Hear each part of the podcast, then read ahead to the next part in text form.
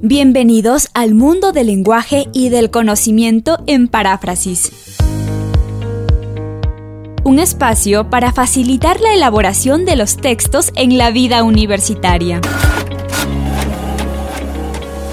Paráfrasis, un acompañamiento para la redacción de tesis, de monografías, de ensayos. Despeje sus dudas sobre la escritura y la investigación en paráfrasis.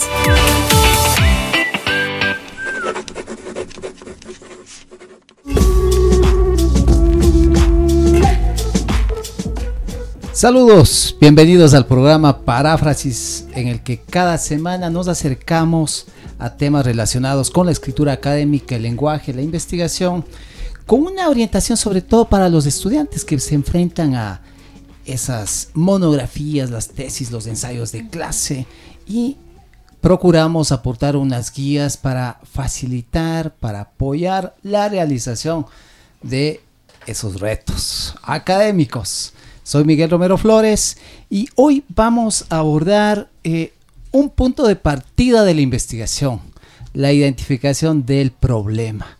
Porque si no hay problema, no hay investigación.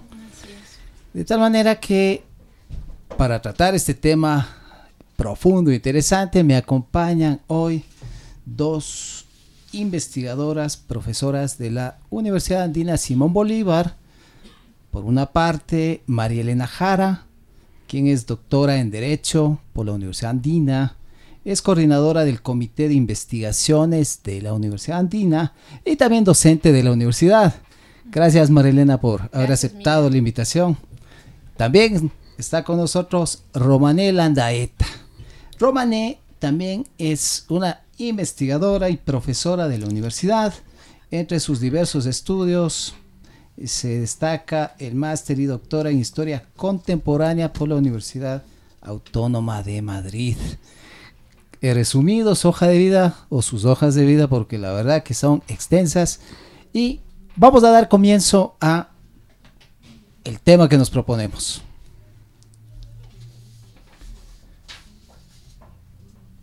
El problema.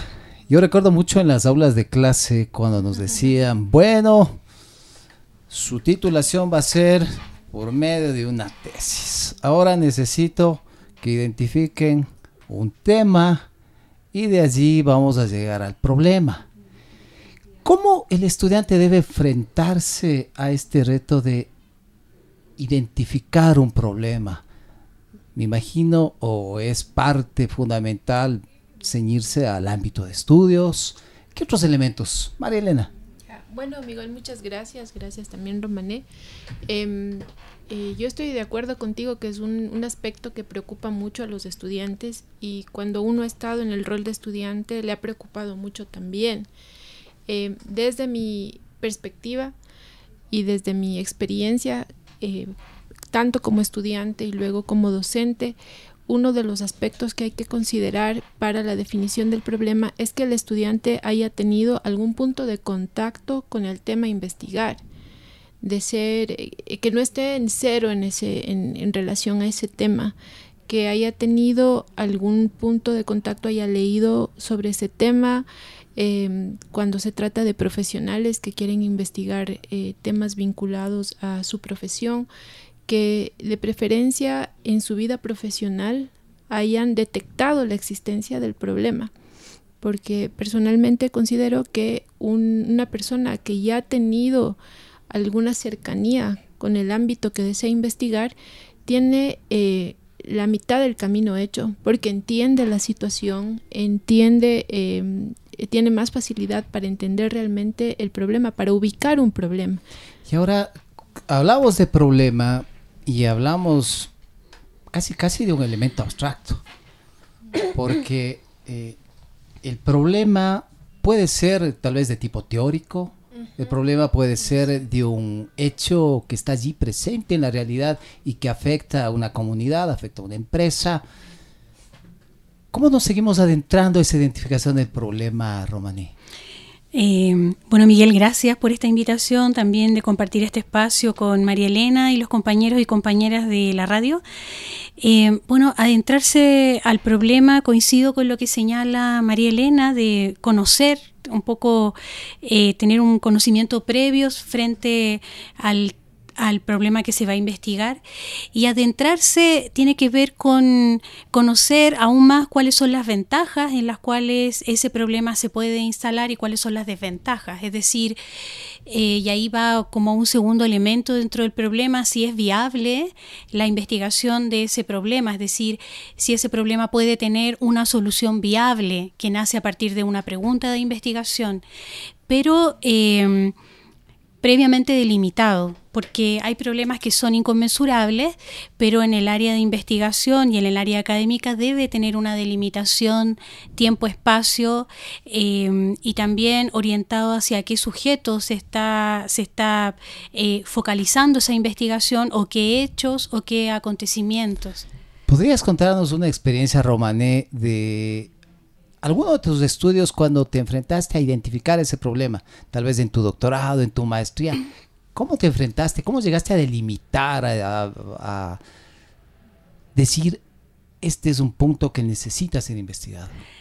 Sí, bueno, puedo contar eh, la primera investigación que realicé. Em, yo estaba en la licenciatura em, y entonces estaba estaba recién con temas vinculados a estudios de género y mm, historia mm, del presente. Acá en América Latina se denomina historia del presente. Y entonces eh, se abrió un concurso público para ayudantes de investigación, un proyecto que tenía que ver con memoria histórica y fundamentalmente era em, historizar un lugar de memoria en Santiago de Chile que había sido centro de tortura, que me refiero a Villa Grimaldi. Entonces, bueno, yo postulé y, entonces eh, me seleccionaron y yo era ayudante de investigación. Eh, mi trabajo consistía fundamentalmente en realizar estudios de terreno previamente delimitado en esa investigación macro, que realizaba una historiadora y una psicóloga. Entonces yo me di cuenta que en, esa, en, eso que yo estaba viendo, que era muy nuevo para mí, eh, había un, una pregunta que no, lograba eh, como cuadrar dentro de una investigación amplia que llevaban estas académicas y que tenía que ver cómo la historia dialoga con la memoria. Entonces, a partir de ahí, eh, comencé a formular una pregunta que tenía que ver con la relación entre historia y memoria. Em, y entonces a buscar información, delimitar el tema y y producto de eso eh, lo desarrollé en mi primera tesis de maestría, em, que tiene que ver con los lugares de memoria. Em, y entonces hice revisión de archivos, eh, entrevistas, catastro bibliográfico, de tal manera de poder delimitar específicamente el tema. Esta fue una investigación más bien teórica conceptual. Y cuando le contaste a tu profesor que ese va a ser eh, el problema que identificaste, ¿qué respuesta tuviste por allí? Fue una respuesta favorable, pero también fue una respuesta de que tenía que estudiar, o sea, tenía que hacer un listado importante de teoría frente a temas de historia, memoria y olvido, que en otros territorios como Europa está sumamente trabajado. Entonces, la pregunta que, me realizaron estas, estas profesoras, que son grandes amigas ahora, era cuál era la novedad de mi investigación. Y eso para mí fue eh, una cosa así eh, que me, movilizó, porque no me lo había preguntado antes. Y, es un tema que querías llegar a, la novedad, porque claro, eh, cuando a uno le dicen identifiquen un problema, pero que sea novedoso, que sea interesante, y, y claro, y uno dice, ¿y ahora? ¿Cómo lo enfrentaste esto, María Elena? Sí, eh, yo he tenido también algunas experiencias. Eh, primero quiero hacer una, precisión, digamos, de orden general sobre el tema de la novedad. Yo creo que eh, no hay nada nuevo bajo el sol realmente, que es, es, es, muy desafiante querer decir algo que nadie ha dicho antes.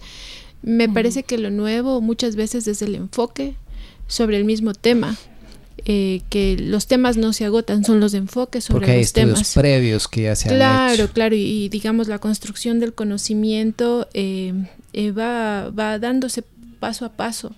Entonces, no es que se parte de cero en cada tema, porque yo a veces tengo esa percepción en los estudiantes. absolutamente. ¿no? Que quieren empezar algo de Sí. cero y, y no, no es eso, no es eso lo que se está pidiendo, sino que con base en la construcción de conocimiento previo acumulado se, se busque algo más que decir sobre el tema. ¿No? Eh, el, el tema no es el nuevo, es el- la perspectiva sobre el tema. ¿Cómo lo vamos a enfocar y abordar? Puede haber novedad. Sí, sí, sí, yo, yo, yo siempre he defendido eso. Yo, yo también tuve una experiencia, he hecho un montón de trabajos, pero eh, siempre he tenido una idea más o menos clara de lo que quería hacer. Nunca me ha costado, salvo una vez que hice un trabajo en un máster que estaba haciendo en Estados Unidos. Y ahí me descolocó todo porque, eh, bueno, yo había estudiado derecho en pregrado, luego en posgrado, pero siempre tuve un- una ley de referencia, o sea, tenía la idea de un texto de referencia, ¿no? Y voy a estudiar medios alternativos de solución de disputas en Estados Unidos y me topo con psicólogos, me topo con otra forma de razonamiento, que no era mi forma de razonamiento habitual, me, me causó realmente una ruptura encontrarme con este ambiente más bien multidisciplinario. Y entonces me dicen que haga mi proyecto de investigación y- y realmente eh, sufrí, sufrí un buen tiempo porque me pasaba que yo no lograba encontrar el problema en ese contexto multidisciplinario, no me hacía falta el, tradicion el, el razonamiento tradicional que yo había tenido.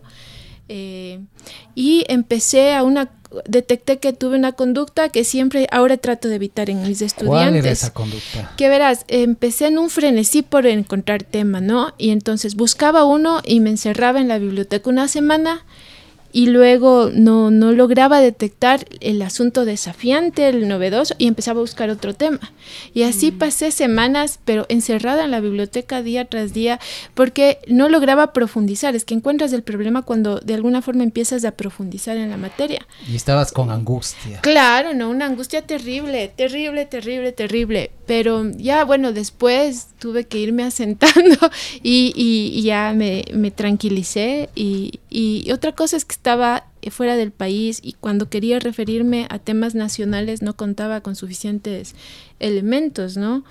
Eh, yo creo que uno debe ir preparando, incluso cuando se va a hacer un programa fuera, llevarse cosas de interés del país que le vayan a servir afuera. Y ahora desde el lado del, del docente, ¿cuál debería ser el apoyo que debe brindarle al estudiante como para lo que te ha pasado a ti? Ah, sí. Bueno, yo, yo ya detecté la conducta esa, ¿no? Y cuando yo le veo ahora a un estudiante que está eh, picando en muchos temas, eh, yo estoy viendo lo que hice yo, que, le, que, o sea, no puedes abrir indefinidamente el abanico de temas prospectivos, porque uno siempre empieza con unos dos, tres temas y empieza a pensar cuál será el más interesante. O a veces cuando ya tienes mucha experiencia en investigación ya tienes muy, muy definido, ¿no? Pero cuando estás trabajando un tema inicialmente estás dudando sobre el tema. Y yo ya me doy cuenta cuando un estudiante empezó y me presenta cinco alternativas, eh, porque va a ser imposible que profundice las cinco para lograr determinar realmente el problema en todas.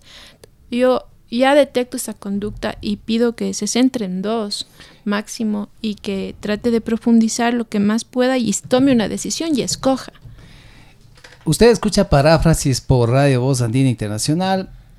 En esta edición abordamos sobre la identificación del problema como punto de partida de la investigación. Están con nosotros María Elena Jara y Romané Landaeta, a quienes ratificamos el agradecimiento por haber aceptado la invitación y compartir sus experiencias y conocimientos con la audiencia de paráfrasis. Una vez que está identificado el problema, una vez le escuché a un profesor y me encantó cuando dice, ahora este problema debe ser cobijado por una teoría. ¿Qué queremos decir con esto? Eh, bueno, cuando los profesores dicen y nosotros decimos ahora en el rol de, docente, eh, yo me acuerdo que lo, lo, experimenté como estudiante y es una cosa, es una frase que, que te hace movilizar porque primero em, en los estudiantes está el, el, desconocimiento de la teoría y también el desconocimiento de los enfoques. Entonces, el plantear una teoría em, cobijada, como señalas tú, en un, el problema en una teoría es cómo determinados autores eh, o corrientes intelectuales han abordado ese problema que antes inicialmente era una pregunta. Por tanto, yo lo que lo que planteo a mis estudiantes y lo que a mí me ha servido para mi vida académica es plantear, es señalar, perdón, em, los parámetros o como los marcos de memoria que señala un autor, eh, un sociólogo, eh, Maurice Halbach, cuáles son esos marcos referenciales sobre los cuales situamos nuestro problema, que te cobijan, tal como tú señalas en esa frase. Metafóricamente. Exactamente. Y entonces al manejar teoría, tú puedes también, o sea, que casi es por generación espontánea, manejas conceptos. Y al manejar teoría, sobre todo en el estado actual de, de las diferentes disciplinas, Necesitamos, por, cierto, manejar la teoría de nuestro ámbito disciplinar, pero también de otras disciplinas que pueden dialogar con mi posible problema. Y eso también plantea un importante desafío, porque al manejar teoría y conceptos puedes analizar situaciones en diferentes territorios y contextos. Cuando, eh, de lo que te entiendo, Romané, cuando vamos a formular el problema, ahí por ejemplo se citan antecedentes, se identifican lo que acabas de decir, esos conceptos, esas teorías que se relacionan con ese tema de investigación, como lo mencionó también María Elena, porque es cierto, nada empieza de cero, hay investigaciones previas y por eso el estudiante debe acudir a revisar esa bibliografía, esas tesis que ya están relacionadas con ese tema ya abordadas ese acercamiento a la bibliografía es uno de los pasos iniciales, María Elena. Totalmente. Es que no, no puedes plantear un problema de investigación sin haber estudiado primero ¿no? qué, qué hay sobre el tema. Y yo creo que ahí también empieza, sobre todo en nuestros programas profesionales, ¿no? Eh, alguien tiene una experiencia eh, digamos, profesional sobre algo y, a veces tienden a reducir los estudiantes el problema a su, a su vivencia, a su experiencia, pero les cuesta em, abordar el campo teórico sobre, que les ayude a entender qué se ha dicho previamente sobre el problema. Em, es, no, no hay forma de definir el problema si no existe un estudio previo, no hay forma. Pero ahí, perdona que te interrumpa, pero ahí también hay una dificultad mayor en general de los estudiantes que tiene que ver con un tema generacional, que es que los estudiantes no asisten físicamente a la biblioteca en general, hay una ausencia de en comparación tal vez a cuando nosotros estudiamos, que sí o sí había que ir a la biblioteca. Y por otro lado, a pesar de todos los dispositivos electrónicos de conexión hacia diferentes tipos de biblioteca, virtuales me refiero, tampoco hay como, ese, mm, como esa necesidad de revisar esa bibliografía si no es por la premura de esto, de realizar el problema, pero como investigación eh, cuando se está en la investigación, em, eso tal vez eh, yo lo veo como muy lento, eh, cuando, como señala María Elena, para plantear el problema, además de estar cerca de esa situación donde se genera el problema, debe haber un conocimiento previo bibliográfico. Y tal vez eso retrasa más el tomar la decisión del problema, más que conocer el problema propiamente tal es un paso ineludible el revisar la bibliografía. porque caso contrario es lo que dice, no inventarán el agua tibia. Porque de pronto lo que quiero investigar ya fue investigado en, el, en la línea que pretendía hacerlo. Estamos en paráfrasis. Vamos a hacer la primera pausa musical. Es característica del programa. La verdad que no les había indicado ni a Romané ni a María Elena que la audiencia de paráfrasis le interesa escuchar los gustos musicales de sus entrevistadas. Ay, pero qué bien. De tal manera que le pido en esta primera pausa a María Elena que nos comparta un tema musical que, que, es de tu agrado. Si quieres expresar sus razones, lo puedes hacer para que la audiencia de paráfrasis lo escuche. a mí, bueno, me gustan muchas, muchas cosas de música, pero digamos una canción que, que a mí particularmente me gusta oír es de, eh, Feeling Good de Nina Simone. Qué buen tema. Qué buen tema. ¿eh? Excelente. Regresamos. Birds flying high, you know how I feel. Sun in the sky, you know how I feel. Breeze drifting on by, you know how I feel. It's a new dawn, it's a new day. It's a new life for me, yeah. It's a new dawn, it's a new day. It's a new life for me. Ooh, ooh, ooh, and I'm feeling good.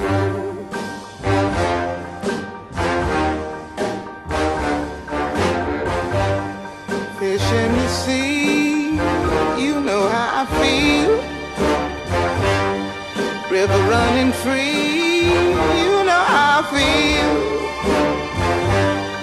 Blossom on the tree. You know how I feel. It's a new dawn. It's a new day. It's a new life for me. And I'm feeling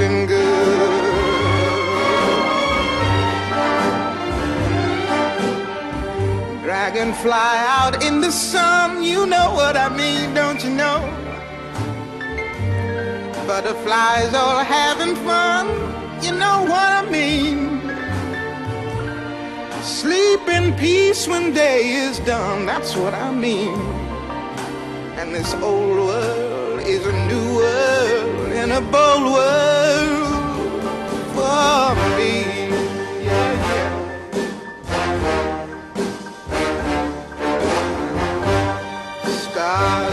You shine, you know how I feel.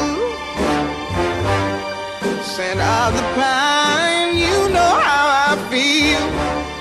Oh, freedom is mine, and I know how I feel.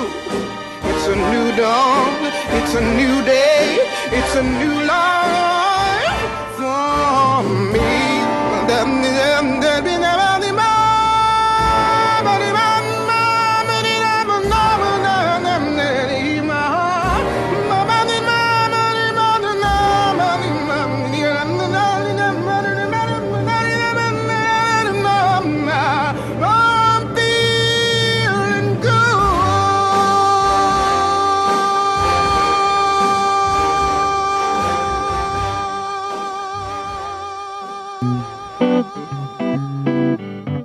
Usted está en Paráfrasis, el espacio que le apoya en sus redacciones.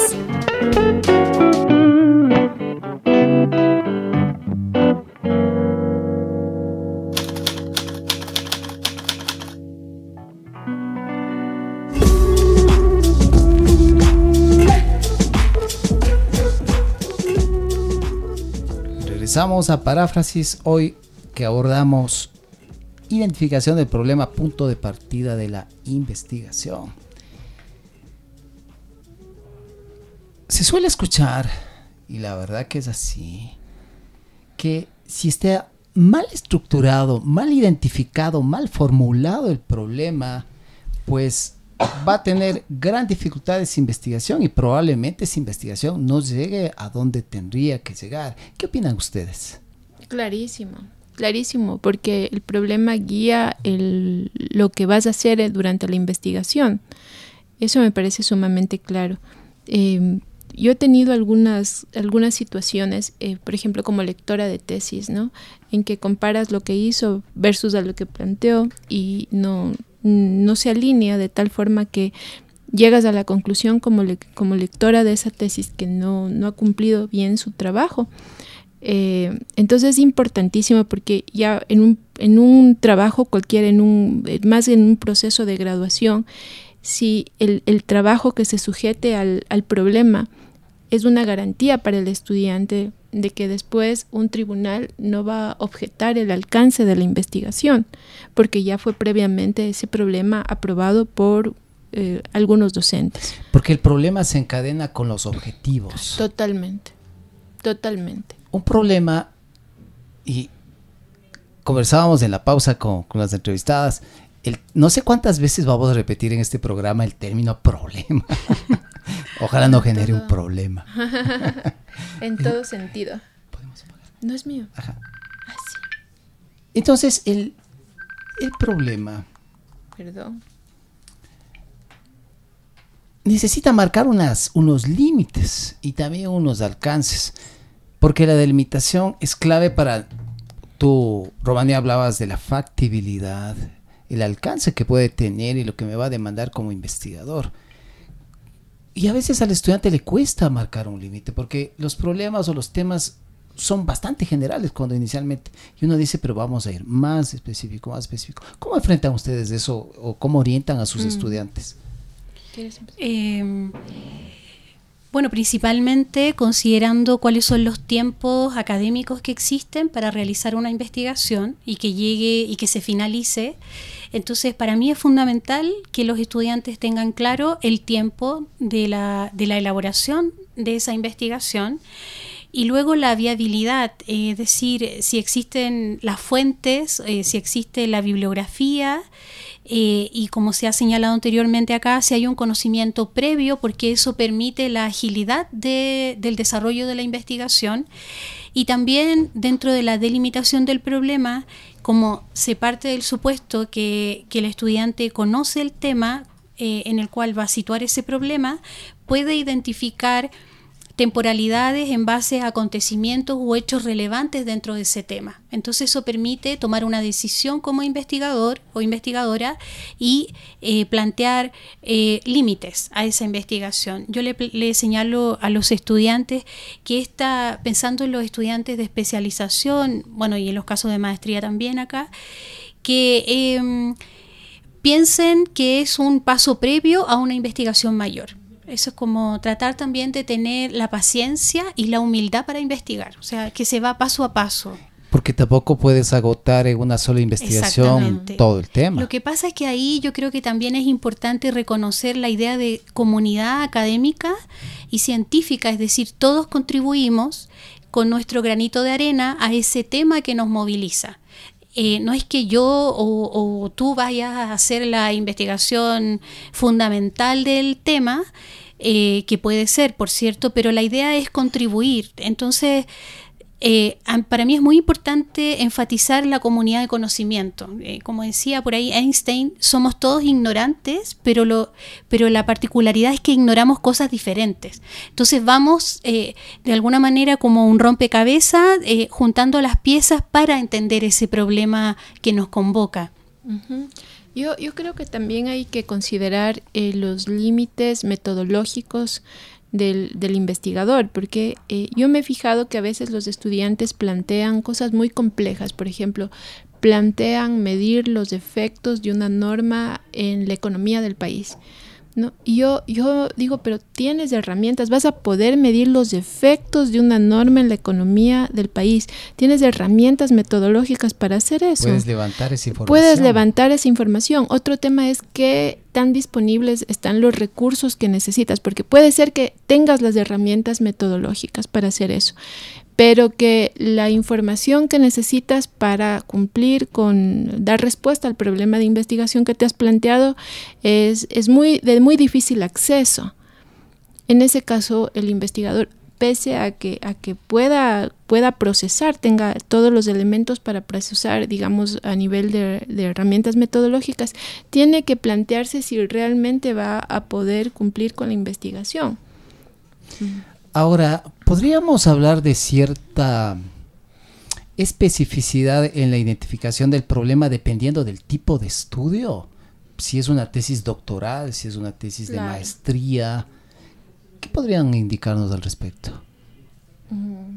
Eh, claro, la, la tesis doctoral y después las investigaciones postdoctorales eh, son sumamente específicas. Desde la licenciatura, eh, uno puede ver currículum, por ejemplo, de investigadores que desde la licenciatura hasta las investigaciones de doctorado y postdoctorado siguen una misma línea y ven ese tema eh, con diferentes prismas. Entonces, em, en este caso, la investigación de licenciatura, en el caso de que existan tesis, son mucho más amplias, por eso se sitúan en objetivos como conocer y comprender. En cambio, las investigaciones de posgrado eh, apuntan hacia objetivos más específicos que tienen que ver con el análisis, la síntesis o la evaluación. Y mm, los trabajos de especialización son amplios, pero menos amplios que los, los de licenciatura. Los de maestría son un poco más eh, específicos y los de doctorado son puntuales. Eh, por tanto, es importante, yo creo, ahí seguir una línea de investigación que tenga coherencia, si es que interesa seguir estudios eh, de postdoctorado, o sea, de doctorado, perdón, o de maestrías específicas. Sí, otro, otro elemento que creo que marca diferencias es el nivel de aplicación de la investigación.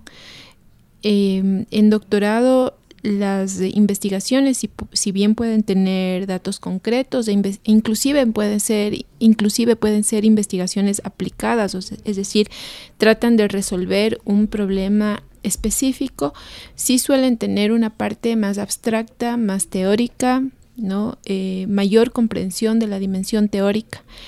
Em, en maestrías, em, si bien hay un componente teórico importante, no llega al nivel de las de doctorado y en, las los trabajos de especialización va disminuyendo un poco la profundidad teórica del estudio. Usted escucha paráfrasis por radio Voz Andina Internacional. Nos acompañan Marielena Jara y Romanel Andaeta, docentes e investigadoras de la Universidad Andina Simón Bolívar, sede Ecuador. El problema, al ser formulado, necesita que se levante sus antecedentes y hay una denominación hermosa que dice, hay que levantar el estado del arte. ¿Cómo podemos explicar qué es el estado del arte al plantear ese problema?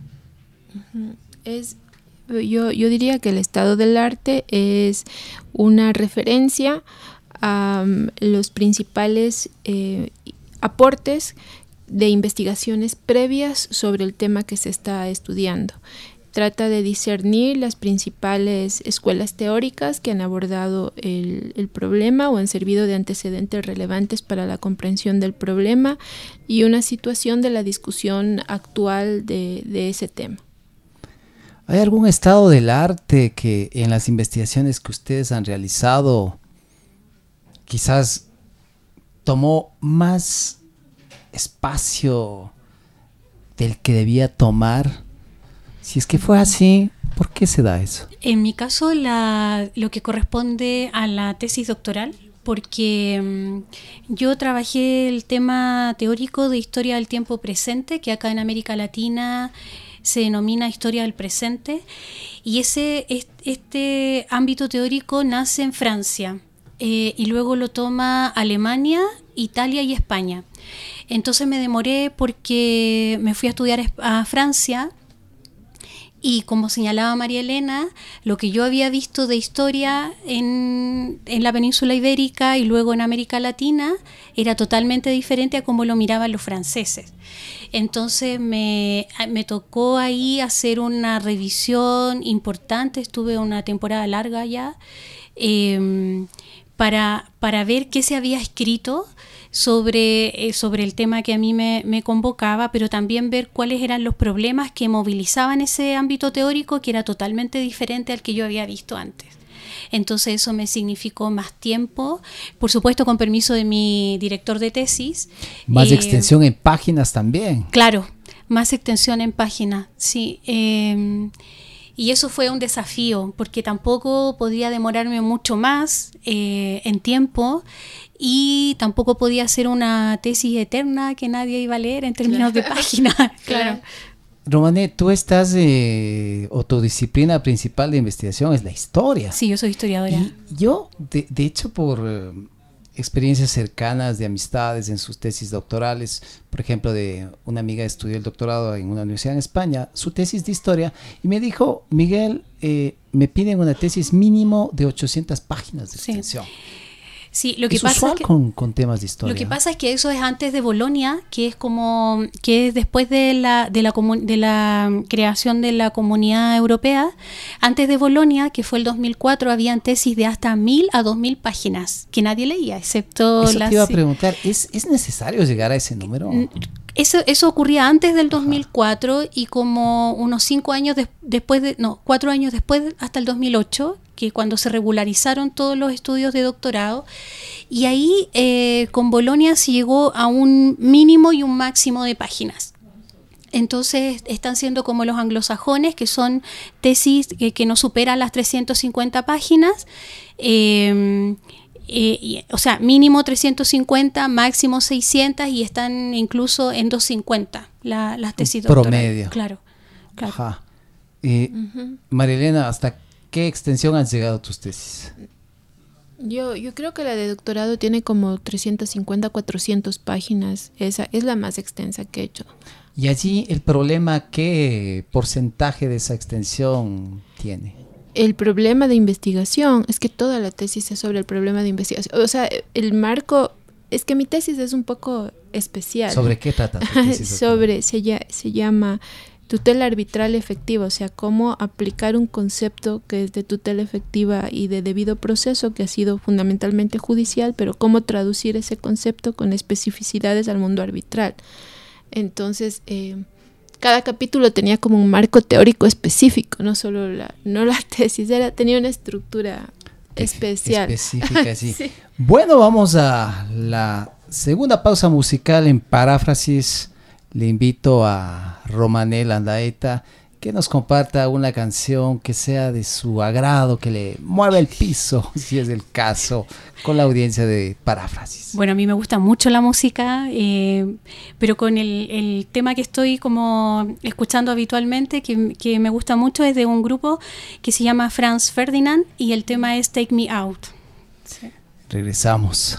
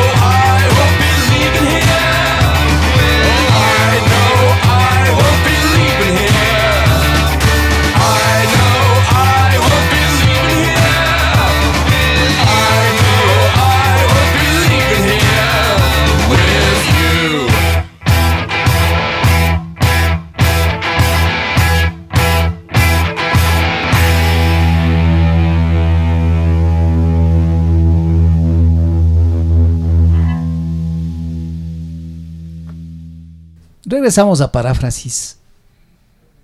Desde su experiencia, ¿qué problemas enfrentan los estudiantes o qué errores son más usuales por parte de los estudiantes al plantear el problema de sus investigaciones? Bueno, uno de los errores que yo he visto es la extensión del problema de investigación, tema al que ya se refirió Romané. Hay temas que son demasiado amplios y, y, ya si se observan objetivamente son imposibles de cumplir en el tiempo y en las dimensiones de los trabajos que se prevén en la universidad y hay otros en cambio demasiado, demasiado puntuales que alcanzan para un ensayo chiquito pero no alcanzan para una tesis o para una monografía, no sé, no dependiendo del caso. Eh, ese es uno de los problemas que yo he encontrado. Otro de los problemas que he encontrado es eh, que justamente no hay un estudio previo, eh, de, del, no hay lectura previa y eso, eso dificulta mucho la elección del tema, la precisión del tema, la ubicación, no del, del, tema, sino del problema, la precisión del problema. Si no hay lectura, no se puede ubicar claramente un problema. Eh, y otra cosa que he encontrado, ya no en el problema, me salgo un poquito, sino es en el desarrollo de la investigación, es que pese a tener un problema bien definido, el, qué sé yo, el 80% de la investigación son antecedentes y dejan la, la, la, realmente la solución del problema planteado en un 20% de la investigación. Hay mucho desbalance en la ¿Cuál estructura. debería ser el porcentaje promedio? Bueno, yo creo que si planteas el problema hay una parte necesaria de antecedentes, de estado del arte, pero que la, la, el 80% de la investigación, creo yo, es la solución, al, al es, es, dar respuesta al problema, plantear los antecedentes, eh, explicar el problema. Sí, sí, luego tratar a profundidad el problema, pero eh, hay muchos trabajos que yo veo que son a la inversa, antecedente, antecedente, antecedente, con todas las ganas además, y luego ya les coge el tiempo y hacen de una forma muy, muy, digamos, muy superficial el tratamiento propiamente del problema de Y ahí, María Elena, en ese caso que nos cuentas de ese problema que has advertido, ¿qué les dices a tus estudiantes? ¿Cómo los orientas? Es que el problema ese se presenta, bueno, una, una fase donde puedes ubicar el problema es cuando estás dirigiendo eh, la, la, tesis. y ahí tienes oportunidad de ir equilibrando la investigación, pero muchas veces eso ya salta en, en el tribunal y bueno, ahí le, eh, en la universidad tenemos un sistema en que se permite hacer observaciones en, en el contexto del tribunal y mejorar el trabajo. Ahí eh, hay más trabajo para el estudiante, ¿no? Tiene que reformular una buena parte de la investigación. Uh -huh. Robane, y de los problemas que tú has identificado o errores usuales de los trabajos de tus estudiantes, ¿puedes contarnos algunos? Sí, bueno, eh, lo que he visto en especialización y en maestría, eh, creo que un problema clave es el tema de la redacción.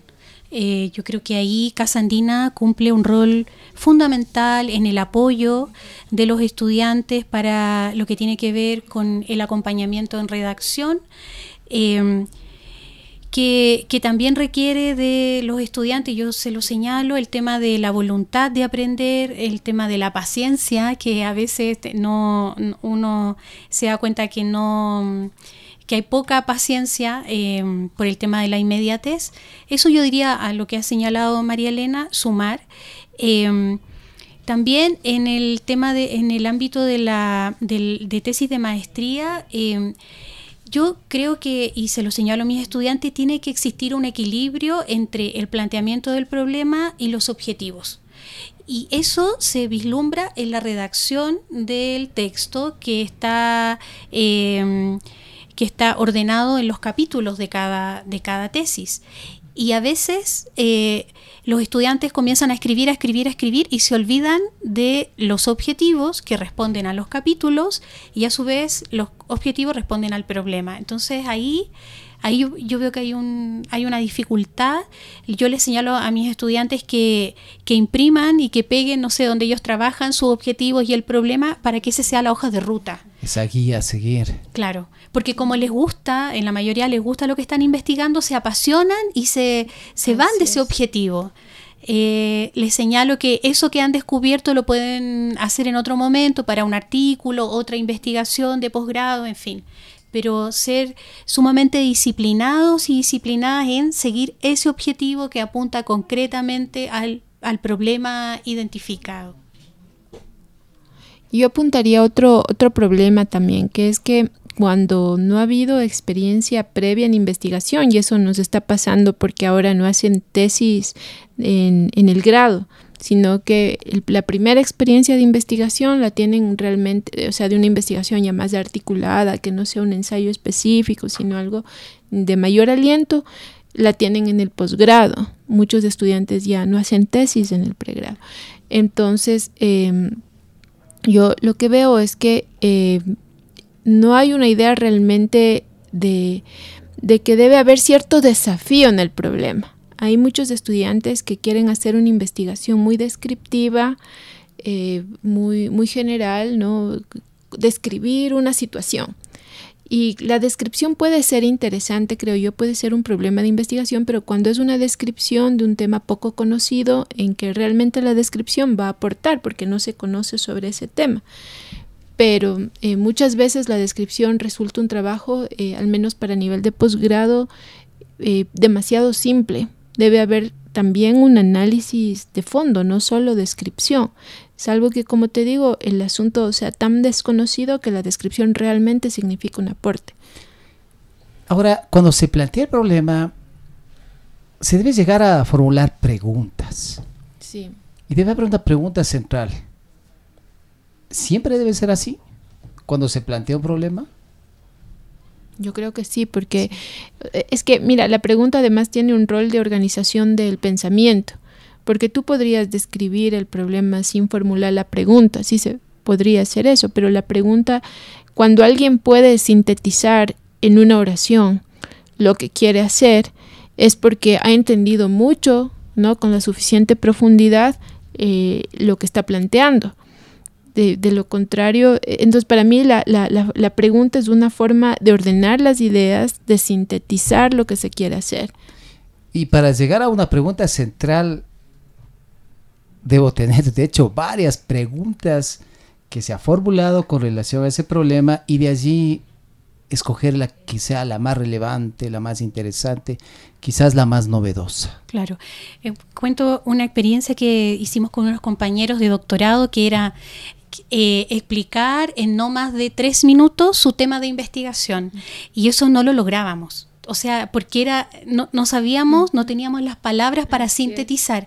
Y el ejercicio de cada semana era que nos juntábamos como un, un grupo de terapia a hablar sobre tu tema de investigación y el reto era llegar a decirlo en menos de un minuto.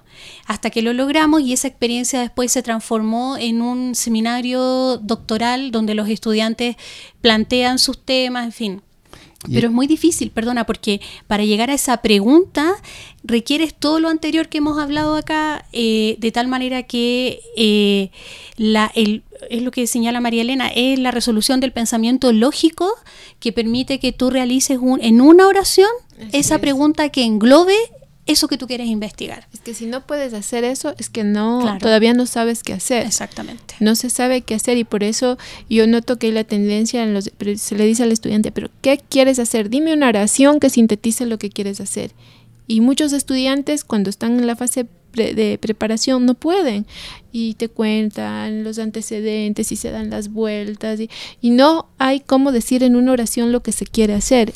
¿Hay alguna técnica que ayude al estudiante a poder llegar a ese nivel de sistematización, de abstracción eh, puntual a lo que ustedes refieren? Bueno, uno me parece súper interesante lo que cuenta Romané, ¿no? Reunirse y forzarse a, a, y que el profesor eh, obligue a los estudiantes a que, a que le digan con ese nivel de síntesis lo que quieren hacer es que es igual, todo, yo creo que no es solo para las investigaciones.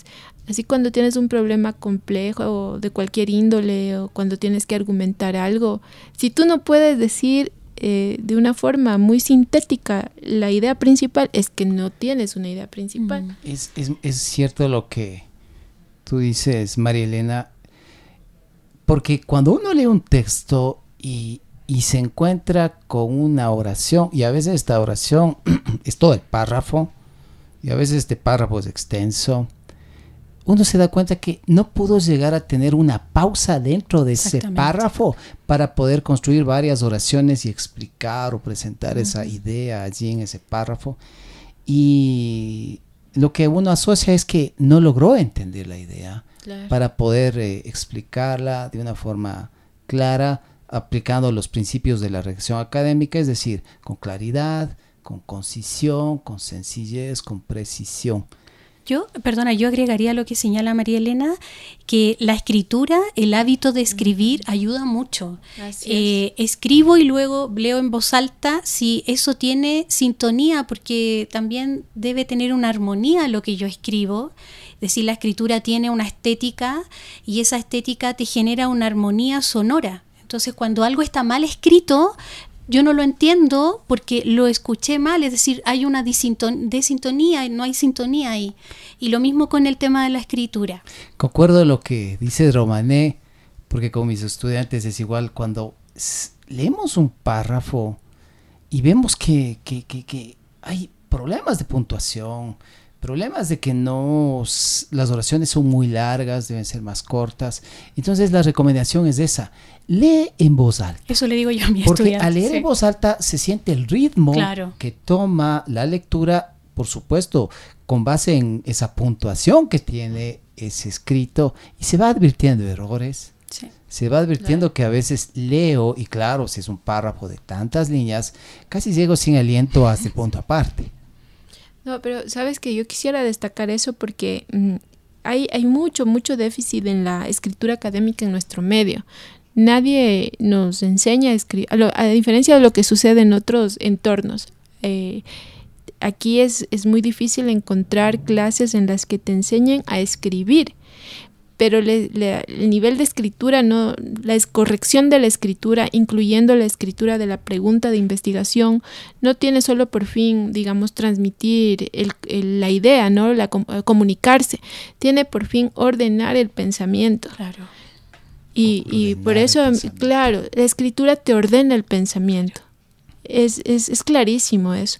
Entonces, a mí me parece, eh, y yo creo que pensa- oyéndole a Romané, uno hace eso, ¿no? Cuando estás tratando de plantear una investigación, hacer un proyecto, uno escribe, se lee, vuelve a escribir Claro. y va corrigiendo hasta que por fin tiene esa oración clave que eh, refleja lo que quieres Y decir. sa- sabes que, perdona, eh, agregando lo de María Elena, detrás de un párrafo bien escrito hay trabajo, hay tiempo, hay dedicación, es decir, no es una situación espontánea. Así es. Hay, hay reescritura. Claro. Por ejemplo, desde un enfoque lingüístico hay autores como Sánchez Upegui que los tres procesos de la escritura son estos. La preredacción, es decir, la parte de planificación, identificar el problema, empezar a buscar esas fuentes, en fin. La redacción, que ya es la escritura misma de los diversos borradores de esa tesis, si lo fuere. Y la última fase es la corrección. Y de hecho la fase de la corrección atraviesa las fases anteriores, porque vamos a estar todo el tiempo haciendo lo que ustedes dicen, replanteando, reescribiendo, viendo de qué manera puede estar eh, más claro el mensaje, más conciso esa escritura. Bueno, vamos, estamos ya en la parte final de paráfrasis para cerrar el programa. Una recomendación de parte de ustedes finalmente sobre un buen enfoque que debería tener un problema por parte del estudiante. Mm, bueno, yo creo que un problema de investigación em, debe ser eh, concreto, ¿no? Debe em, tener, eh, debe reflejar el conocimiento de eh, los principales aportes teóricos y debe dar la sensación de avance sobre esos principales aportes teóricos, ¿no? Que va a haber una alguna contribución por parte de quien está realizando la investigación. Creo también que en, en la medida de lo posible las investigación, el problema de investigación sí debe reflejar algún compromiso social, ¿no? Es decir, tratar de resolver un problema que sea socialmente trascendente, ¿no? Y, y, y- y por eso eh, arroje algún resultado que sea interesante para la mayor, el mayor número de personas. Sí, sumado a lo que señala María Elena, insisto con el tema de la redacción, eh, y también que esa investigación refleje, o ese problema, perdón, refleje eh, un tema ético también eh, tan necesario hoy día, desde el tema de la, de la pulcridad en cómo está planteado el texto, la escritura. hoy día asistimos a, a, ámbitos en los cuales se paga por escribir tesis y eso no corresponde, no es ético. Entonces, eh, yo creo que el, problema debe también apuntar a un tema ético, es decir, que con todo el esfuerzo que me significa como estudiante lo voy a intentar y lo voy a hacer de la mejor forma posible. Honestidad intelectual. Exactamente. María Elena Jara y Romanela Andaeta nos han acompañado hoy en la edición de Paráfrasis Conmigo, con Miguel Romero Flores, será hasta la próxima edición. Gracias por escuchar Paráfrasis por Radio Voz Andina Internacional.